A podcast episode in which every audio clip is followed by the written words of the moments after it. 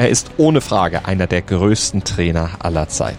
Meister. Pokalsieger, gewann alle drei Europacups und das auch noch mit verschiedenen Vereinen, mit Gladbach, mit Bayern und Barcelona. Er kam aus einfachen Verhältnissen und spürte stets den Drang, sich behaupten zu müssen. Und er wollte nach oben. Erfolg wurde zu seinem Lebenselixier, doch mit seiner direkten Art, seinem unbändigen Erfolgswillen, seinem Hang zum Perfektionismus und der Lust auf ständige Auseinandersetzung mit seinen Gegnern verspielte er auch viele Sympathien in der Öffentlichkeit. Er legte sich mit Stars an, mit den Medien und auch mit Trainerkollegen und wurde erst auf seine alten Tage als TV-Experte dann zum Kult.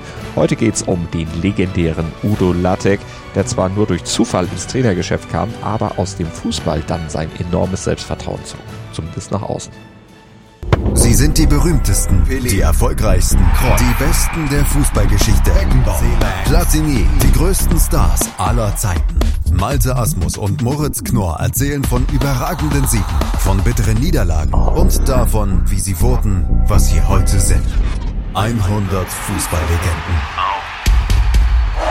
Mein Sportpodcast.de ich schätze Ihr Selbstbewusstsein schon hoch ein. Äh, ich meine es auch. Meine Frau sagt auch mal, das ist sensationell. Selbstvertrauen. Immer frei raussagen, was er denkt, wie hier 2003 bei Sandra Maischberger auf NTV.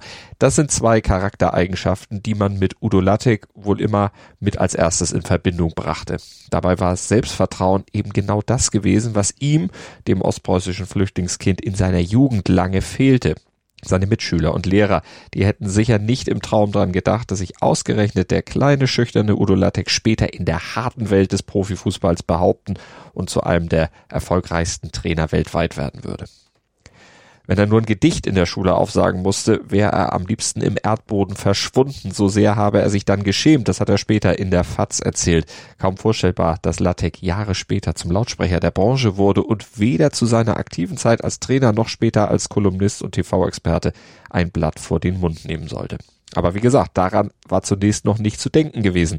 Latex Leben startete nämlich wirklich unter ziemlich schwierigen Bedingungen, erzählte er hier 2003 bei Sandra Maischberger auf NTV. Mein Vater war in russischer Gefangenschaft und ich bin mit meiner Mutter nach Dänemark geflohen.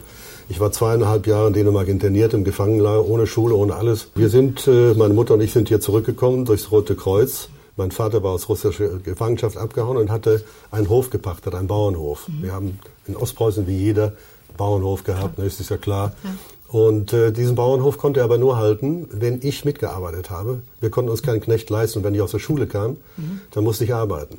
Aber das Leben als Landwirt, die einfachen Verhältnisse, da wollte er raus. Und er hatte einen sturen Willen schon damals. Und er setzte mit der Hilfe eines Lehrers durch, dass er weiter zur Schule gehen durfte, Abitur machen durfte. Dann studierte er Englisch und Sport auf Lehramt, erzählt er, und ging dann in den Schuldienst ans Gymnasium. Ich wollte weiterkommen. Ich war ja noch nicht am Ende der Fahnenstange. Genau, das Leben des Udo Lattek, wie wir ihn heute kennen, fing ja jetzt erst an und gekickt hatte er zwar schon in der Regionalliga, aber für eine eigene Fußballkarriere reichte es dann doch nicht. Aber als Trainer sollte er dann schnell durchstarten, obwohl er das gar nicht geplant hatte.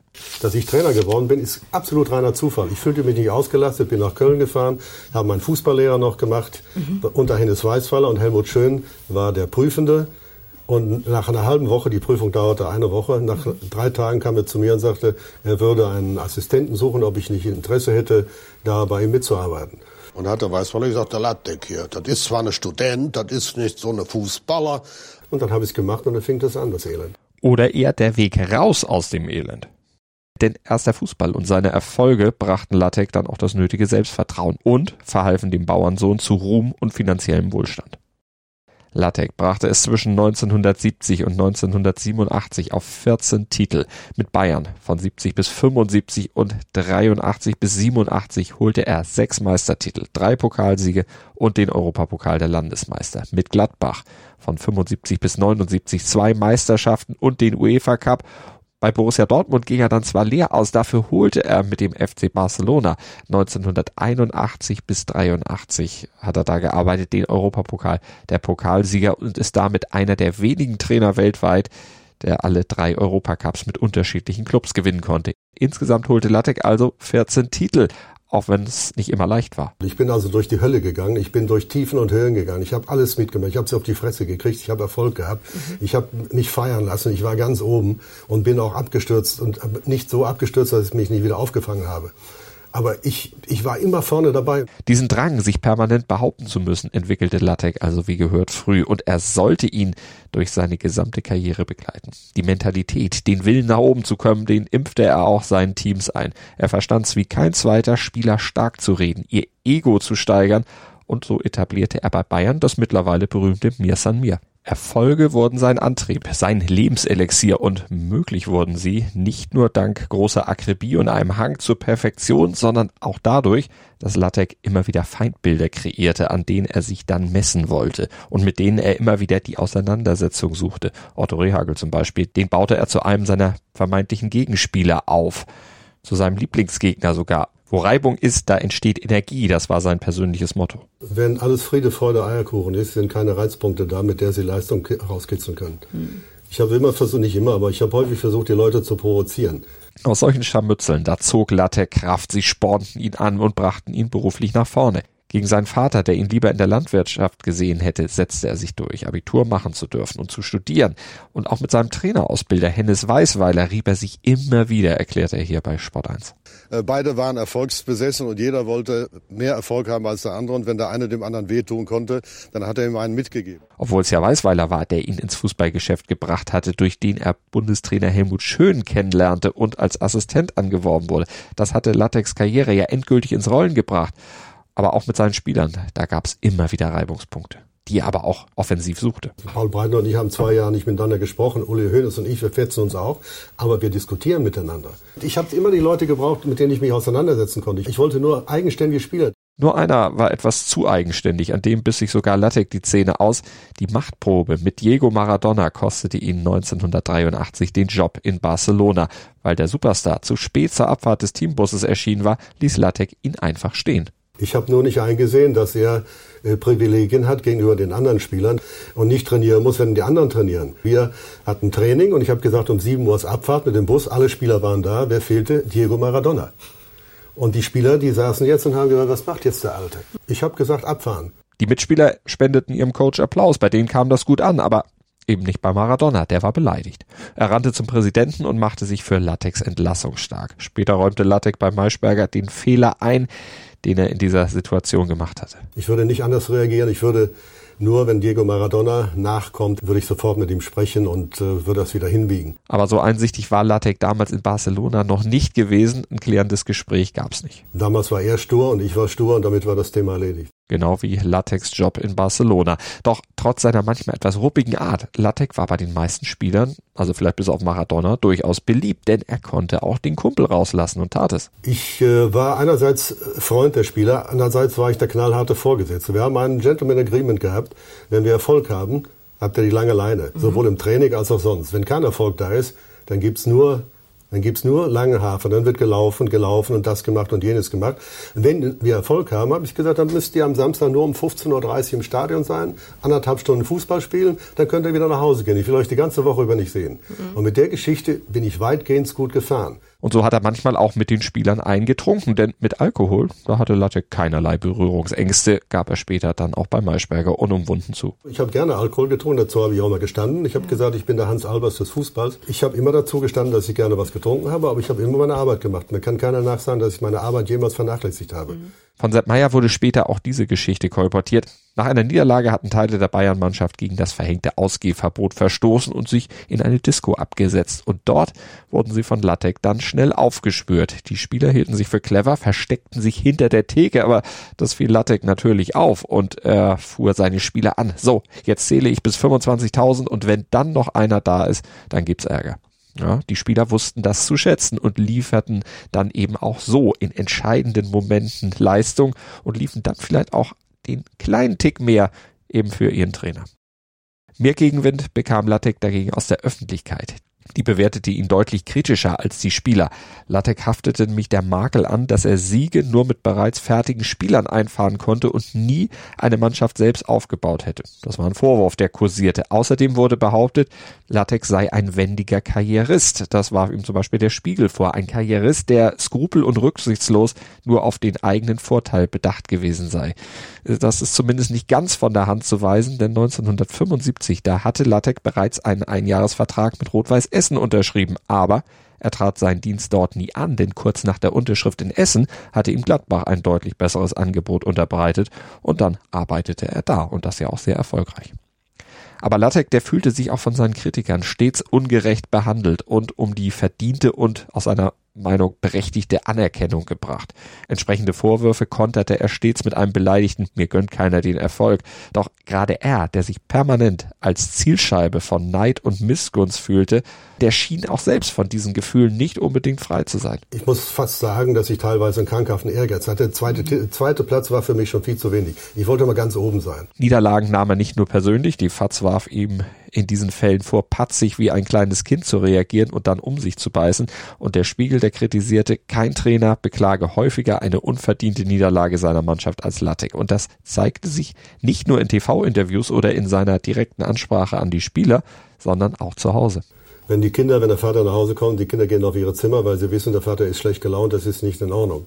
Das habe ich dann nachher auch abgele abgelegt. Wenn ich nach Hause kam, die Tür geschlossen hat, dann war ich ein ganz anderer Mensch. Da ist der Fußball draußen geblieben. Allerdings hatte Latex Art auf und neben dem Platz Methode. Latex kanalisierte damit nämlich die Aggressivität auf sich, um die Spieler zu schützen, ihnen Ruhe zu geben. Aber Latex aggressives und lautes Verhalten im Job diente auch noch einem anderen Zweck, nämlich dem Druck abzulassen, den immensen Stress abzubauen und vor allem auch den Schmerz über den frühen Tod des Sohnes 1981 zu verarbeiten. Der starb mit nur 15 Jahren damals an Krebs und das war ein Schicksalsschlag, der Latex veränderte weil vieles, über das er sich zuvor aufgeregt hätte, ihm auf einmal völlig unwichtig erschien, sagte er und gab später in einer Sport 1 Doku das hierzu. Nach außen hin äh, spiele ich den knallharten, den, den, den selbstsicheren, selbstbewussten. Es, es ist nicht so. Viele Dinge, die ich äh, nach außen hin transportiere, äh, das, ist, das sind nur Schutzschilder, um, um mich von den Leuten weg. Ich, ich, ich will keiner an mich ranlassen. Ich will, ich will nicht, dass jemand weiß, wie ich in Wirklichkeit bin. 1987, da tauschte er dann den Trainerstuhl in München mit dem Sportdirektorensessel in Köln, doch die Zeit dort, die war wenig erfolgreich geblieben, sind aus dieser Episode ein paar Anekdoten, zum Beispiel die Erinnerung an den legendären gemeinsamen Sportstudio-Auftritt mit Christoph Daum, Jupp Heinkes und Uli Hoeneß, den legendären blauen Glückspullover, der angeblich für eine Kölner Siegesserie damals verantwortlich gewesen sein soll und am Ende an einen angeblich von Lattek initiierten Kleinkrieg mit Trainer Erich Rutemöller. Zweimal zog Slatek danach noch auf die Trainerbank. Zweimal noch drängte es ihn, sich doch noch einmal im Stahlbad Bundesliga zu behaupten. Doch seine Trainerzeit war eigentlich um. Ein Comeback bei Schalke in der Saison 92-93 begann mit dem Spott von RAN-Moderator Reinhold Beckmann über Latex bunten, mit Sponsorenlogos zugekleisterten Trainingsanzug. Sie sind trotzdem noch gewillt, zum Abschluss meine Frage vom Anfang zu beantworten, warum Sie so netten Trainingsanzug anziehen? Warum soll ich ihn nicht anziehen? Soll ich in Nacken drum laufen oder was soll ich anziehen? Na, ist die alte Frage. Der Beckenbauer hat mal gesagt, ein Trainer so als Gentleman im guten Anzug, das wäre glaubwürdiger. Haben ja, das ist ein Problem. Ich laufe so rum, wie ich will. Es gibt viele Trainer, die im Trainingsanzug rumlaufen. Und wie ich das mache, das ist meine Entscheidung und nicht die Entscheidung anderer. Ein typischer Lattek, aber erfolgreich war er eben nicht mehr. Die Zeit auf Schalke endete nur sechs Monate später mit dem Rausschmiss. Ein paar Jahre später gab es dann noch ein Teil-Comeback. In der Saison 99-2000 stieg der mittlerweile 65-Jährige fünf Spieltage vor Ende der Saison noch einmal als Motivationsguru in Dortmund ein. Ich war in dem Sinne nur, sagen wir mal, Koordinator und äh, ein Frontoffizier, der die Presse von der Mannschaft weggehalten hat. Mhm. Und wie gesagt, nur unter der Bedingung, dass Matthias Sammer mitmacht. Und so rettete er den Club immerhin vor dem drohenden Abstieg und wurde endlich noch einmal als Held verehrt. Seinen streitlustigen Charakter, den bewahrte sich Lattek dann aber auch nach seiner aktiven Trainerzeit. Lattek brauchte aber auch als Kolumnist und vor allem auch als Experte im Doppelpass permanente Reibung. 16 Jahre und über 750 Sendungen machte er. Und als Hüter des Phrasenschweins und harter Kritiker lieferte er sich mit Freund und Feind legendäre Wortgefechte, zum Beispiel mit Uli Hoeneß, aber er setzte sogar seine Freundschaft mit Erich Ribbeck aufs Spiel. Doch etwas schien er im Alter dann doch noch dazu gelernt zu haben. Er konnte nämlich zunehmend besser auch einstecken. Und vielleicht war genau das der Grund, neben der Tatsache, dass er in seinen Sendungen gerne die manchmal etwas derbe Sprache der Fußballfans sprach, dass Lattek irgendwann in der Öffentlichkeit nicht mehr nur als nörgelnder Rentner wahrgenommen wurde, sondern sogar zur Kultfigur aufstieg. Lattek war einer der letzten echten Typen, sowohl auf der Trainerbank als auch im TV-Studio. Bevor es langweilig wurde, da packte Udo einfach nochmal einen Spruch aus. Ohne permanente Reibung konnte er einfach nicht existieren und so schweigsam wie als Schüler hatte man Lattek lebendig, auch im Wohlstand bis zu seinem Tod 2015 nie wieder erlebt.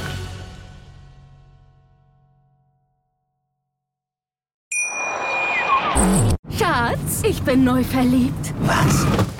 Drüben. Das ist er. Aber das ist ein Auto. Ja, eben. Mit ihm habe ich alles richtig gemacht. Wunschauto einfach kaufen, verkaufen oder leasen. Bei Autoscout24. Alles richtig gemacht. Dir hat dieser Podcast gefallen? Dann klicke jetzt auf Abonnieren und empfehle ihn weiter. Bleib immer auf dem Laufenden und folge uns bei Twitter, Instagram und Facebook. Mehr Podcasts aus der weiten Welt des Sports findest du auf meinsportpodcast.de. Schatz, ich bin neu verliebt. Was?